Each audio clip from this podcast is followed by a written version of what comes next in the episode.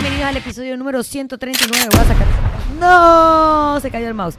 Episodio número 131 del Mindset Podcast. Mi nombre es Paola Carballeda. Recuerden que estamos en todas las plataformas que usted puede escuchar podcast, iTunes, Spotify y YouTube y que llegamos a ustedes gracias al Hotel Milán, un hotel ubicado en el corazón del Cangrejo con una atención personalizada, excelente cafetería que no abre los domingos y ellos tampoco tienen Instagram, pero los pueden encontrar en la calle Eusebio Morales, cerca de Vía España, de Vía Argentina, de Obarrio y de todos lados. Así que si usted necesita un buen hotel y confiable, ya sabe que puede ir al Hotel Milán. Y bueno, ¿qué más les puedo contar? Nada. La semana pasada fue, estuve invitado a un evento que se llama Empo Woman en Multiplaza, que más que nada buscaba como entablar, entablar un diálogo entre mujeres cuyas historias pueden ser inspiradoras o que personas están atravesando historias similares y conecten con las de ellas. Y yo fui la encargada de hablar junto a Maisa eh, en el área del deporte, que me hizo sentir un poco, no mal, pero yo decía, verga, tanta gente súper buena que hace deporte en Panamá y, o sea, que sean deportistas reales, ¿no? De deportes como olímpicos o que boxeen o que jueguen fútbol y demás. Y nos escogieron a nosotras dos que somos entrenadoras, pero bueno, eh, muy honrada por ser parte del evento. Eh, em, así que nada, Muchas gracias por eso. También pasó que la semana pasada me di cuenta que esa ráfaga de cumpleaños, que fueron los cumpleaños de septiembre, no había finalizado. No, no, no, señores. Octubre está igual. Y usted tiene que ser más enfático sobre su fecha de cumpleaños si usted quiere que la gente se acuerde de su cumpleaños. Yo tengo qué pocotón de alumnos y me aprendí el nombre de casi que todo el mundo. Hago un gran esfuerzo para que no se me enreden los cumpleaños de la gente. Eh, digo, los nombres de la gente eh, pero también es difícil que además de eso tenga que aprenderme los cumpleaños. Entonces la semana pasada se me olvidaron dos cumpleaños, así que le deseo un feliz cumpleaños a Ingrid y a Manuel, que cumplían el mismo día y yo básicamente lo olvidé. Les di clase, tiempo pasó, luego vi Instagram y yo dije, ¡Ah! no puede ser. Sí, se me habían olvidado los cumpleaños de ellos dos. Eh, usted tiene que ser esa gente que va diciendo como con una semana de anticipación que es su cumpleaños. Y así nadie se le va a olvidar que es su cumpleaños. También pasó la semana pasada que en, en el box tengo un alumno pequeño, tiene como 14 años creo, y peleó en la escuela. Y el man llegó a contarnos ahí porque tenía como la mano medio rota, de que había un man que le estaba haciendo bullying y como que él se defendió y pegó mal y se rompió algo. Y yo como mala eh, madre, como no soy madre, le digo, muy bien, muy bien, te tenías que defender. Y otro man me dice, no, dude, ese no es el consejo. El consejo es nunca pelees la pelea no te va a llevar a ningún lado. Y eh, me quedé pensando con cuando uno le dicen siempre, dice, man, vete a drenar esa vaina al gimnasio. Y dice, ¿será que eso sirve de algo? Hay claros estudios que demuestran que hacer ejercicio es ideal para personas que sufren de depresión porque ayuda al tratamiento o al proceso de tratamiento de una persona que tiene depresión. Igual también para las personas que, que ¿cómo se llama? Que quieren mejorar temas como diabetes, problemas de riesgo cardíaco, etcétera. Eso está mega comprobado que el ejercicio va a ayudar. Pero ¿qué pasa con la rabia? La rabia, aunque es un sentimiento, digamos, inherente al ser humano, cumple una función, pues está, digamos, eh, considerado siempre como hacia algo negativo. Tanto así que el budismo considera eh, la rabia o el rencor como uno de los tres venenos del ser humano. Uno es la codicia, el otro es la ignorancia y el tercero es el rencor. Están representados, si no me equivoco, como con un puerco, una serpiente y un ave, que no sé si es un pájaro, si es un gallo, no sé qué es. Pero bueno, la cosa es que siempre está asociado a algo malo.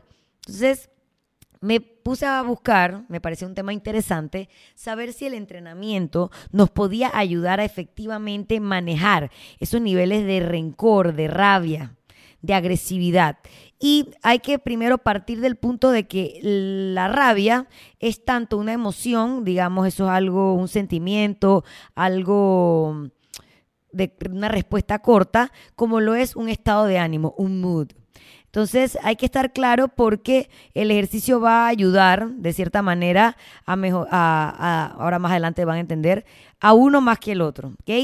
Digamos que cuando uno está en una situación de rabia, estrés un verguero, tu cuerpo entra o hace una respuesta que se llama fight or flight que eleva nuestro nivel de cortisol, tenemos ciertas sensaciones en la piel, ahí eh, se, ¿cómo se llama? Se libera adrenalina y eso viene de una respuesta de los tiempos prehistóricos, de cuando veíamos al tigre que estaba por venir a comernos y nosotros teníamos que reaccionar y salir corriendo. Entonces ya no hay tigre, pero hay jefe.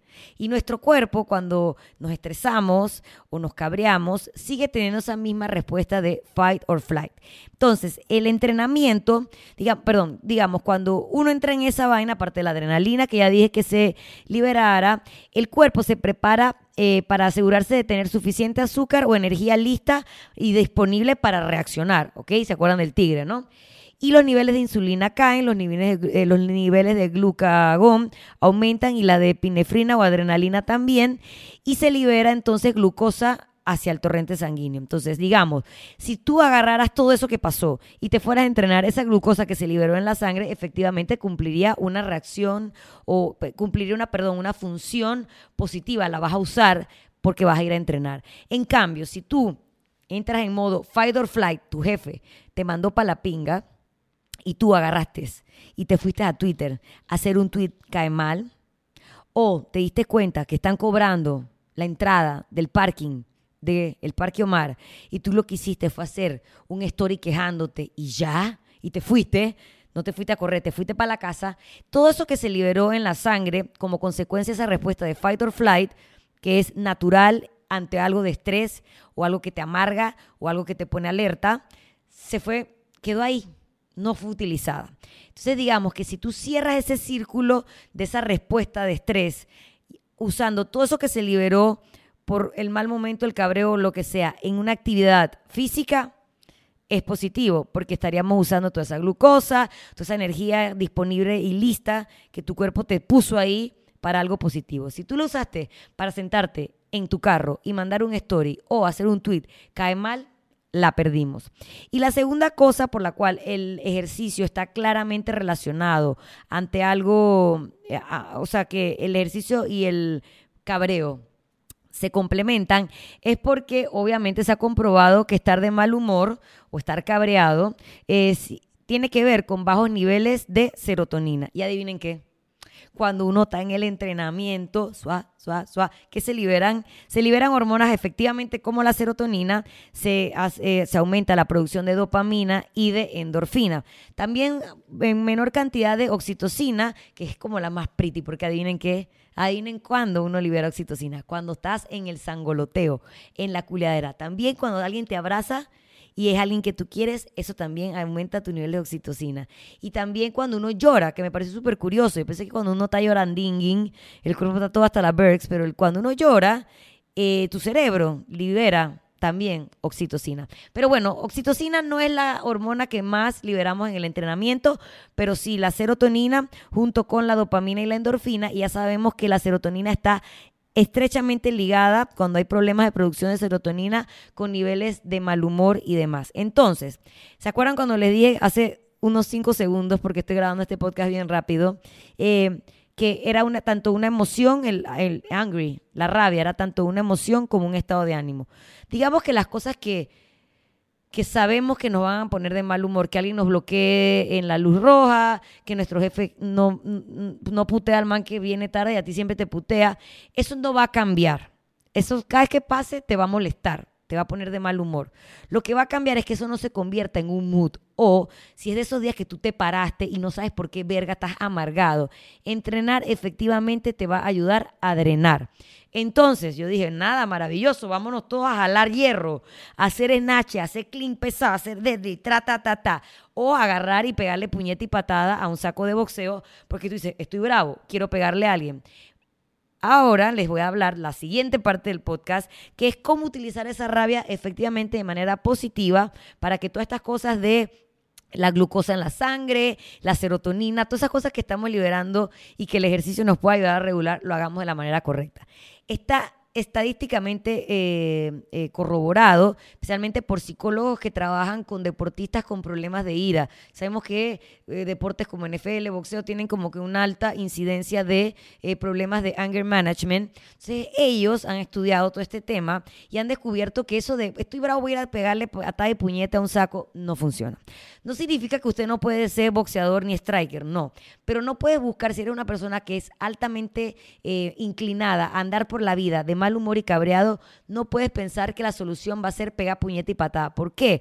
Luego tu cerebro va a asociar esa emoción con esa actividad y el día que tú no tengas un saco de boxeo o algo, le vas a pegar al primer cristiano que te mire mal por la calle. O sea, hay otras opciones ideales. Aparte que deportes como el boxeo y, o MMA requieren de mucha precisión y cuando uno está de mal humor, lo único que tiene es como fuerza bruta y rabia y no necesariamente estás como concentrado. Así que toda esa fuerza con la que vas a hacer la actividad probablemente pueda desencadenar a que hagas un golpe mal hecho, que no te es como atinándole al target y lo único que vas a lograr es sacarte, o sea, jodete algo, jodete una muñeca, hacerte una lesión. Entonces, igual pasa también con el levantamiento de pesas.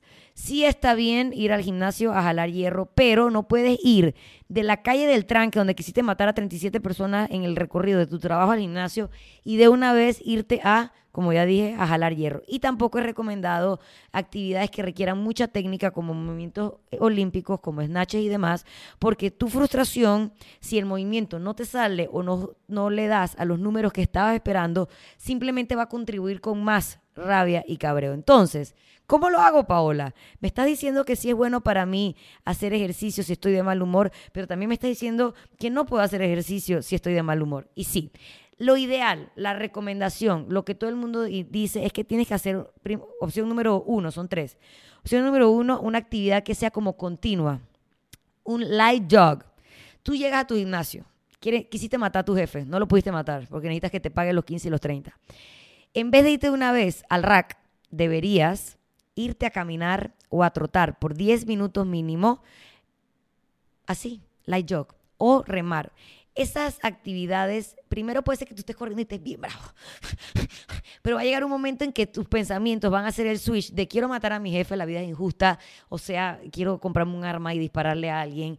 De ahí vas a pasar a, verga, tengo que respirar mejor porque me estoy cansando. Chucha, ¿cuánto tiempo llevo en esta caminadora? Este, te vas a empezar a distraer. Y ese, esa actividad primera de rowing, bike o correr va a hacer que tú... Eh, baje. ¿Ok? Esa primera emoción baje. Y ya quedas activado y listo para efectivamente trasladar tu atención al rack de, eh, ¿cómo se llama? Al rack o hacer deadlift o hacer bench press o hacer lo que sea que tú tenías que hacer ese día. Esa es la opción número uno. Primero, un light jog, una pedaleada o una remada, cualquier actividad que sea repetitiva y que calme esa primera emoción y te deje en un estado probablemente sigues bravo, pero mucho más nivelado que cuando llegaste primero y puedes usar toda esa rabia en cada repetición y cuando le das duro a esa barra contra el piso en cada deadlift. La segunda opción es olvídate del hierro porque te puedes lesionar, porque vas todo bravote y le metes dos discos de 45 a cada lado y quedas todo roto y cabreado porque te lastimaste. Y pasar simplemente una actividad que tenga un alto requerimiento de energía, como una actividad tipo HIT o entrenamientos de intervalo o algún EMOM difícil, donde en verdad no tienes ni tiempo de pensar qué fue lo que te cabrió cuando llegaste y ya se te olvidó porque te estás muriendo en el EMOM. Una actividad prolongada de cardio intenso sería la opción número dos. Y la tercera, por supuesto, que ustedes saben que venía bajando, es yoga o meditación. Y ojo, hay clases de yoga que no son no son nada de om y son buco actividad física, buco sudadera, buco cansadera, hace 58 chaturangas que son como push-ups, pero esa actividad física cierra con la parte hippie. del yoga, que es el shavasana, que no es más nada que hacer un cierre un poco espiritual de tu práctica, haya sido la práctica más intensa del mundo, eh, y te deja en un estado de bienestar, porque es como la muerte chiquita, como la pequeña muerte esa Shavasana. Entonces ya saben que efectivamente el entrenamiento puede mejorar nuestro nivel de rabia, de cabreo, cuando es un tema de un mood. Igual, o que tú seas el man más atlético del mundo, la próxima vez que un imbécil te tire el carro en la calle, te vas a cabrear. Pero en vez de quedarte cabreado todo el día, si tú vas a entrenar, probablemente el mood en general cambie. O si nadie te tiró el carro, si tu jefe es el más pretty del mundo, si tu novio o novia es 10 de 10 y tú te despertaste de mal humor, ya sabes qué tienes que hacer. Primero tienes que hacer una actividad que calme ese primer enojo. Repetitivo. Rowing, opción número uno. Dos, eh, correr. Opción número tres, bicicleta. Diez minutos mínimo. Y que eso ponga tu nivel de rabia un poco más controlable para que tú puedas como que, como si fuera el vaina del volumen, bajarle un poco el volumen a la rabia, igual estar rabioso e ir a hacer el tipo de entrenamiento que desees. Pesas, no necesariamente nada técnico, eh, algo de buco cardio tipo Emon con boxions, con salto de soga, con subir la soga, con snatches, con burpees, vainas así como por 20 minutos o una práctica de yoga que puede ser la más intensa y difícil físicamente, pero que tenga ese cierre hippie llamado Shavasana que nos ayude como a a calmar un poco nuestra rabia. Así que nada, efectivamente el entrenamiento le sumamos otro renglón más de aporte positivo en nuestra vida, ya sea más allá de ser un excelente antidepresivo, número dos, de obviamente todo lo que implica de regular diabetes, problemas cardíacos. Ahora le podemos sumar también que nos puede contribuir a todas esas personas que vivimos la vida como rabiosas y que pensamos que solamente haciendo el story o escribiendo el tweet de cabreo vamos bien y estamos sacándolo del sistema. Pues no, lo ideal es que esa, todo eso que nuestro cuerpo activa cuando nosotros nos pongamos de mal humor, lo podamos drenar y canalizar en nuestro entrenamiento, pero de la manera correcta. Ya sabes que no te tienes que comprar un saco de boxeo, simplemente te tienes que poner las zapatillas y salir a trotar súper leve, ver los pajaritos, respirar un poco el aire y de ahí prepararte para la sesión de entrenamiento que más se ajuste a tu estilo de vida. Y nada, ese sería nuestro podcast del día de hoy rápido, porque ya descubrí que la batería de la cámara solamente dura 29 minutos y que cuando yo me inspiro más de la cuenta, esa vaina se apaga y yo no me doy cuenta. Así que nada, escríbanme qué les pareció este episodio en arroba Paola Shotgun o dejando sus comentarios en nuestro canal de YouTube, que no pueden olvidar suscribirle, dele al botón de suscribir, prenda la campanita de la notificación, comparta el episodio en sus redes sociales para que otra semana más esta comunidad Bulletproof siga crece que crece y nosotros semana a semana viéndonos las caras no necesariamente, pero sí, en este Bulletproof Mindset Podcast. Este es nuestro episodio 131 y yo aspiro a seguir bien rabiosa para poder buscar más temas que satisfagan no solamente mis dudas, sino la de ustedes otra semana más. Chao, señores.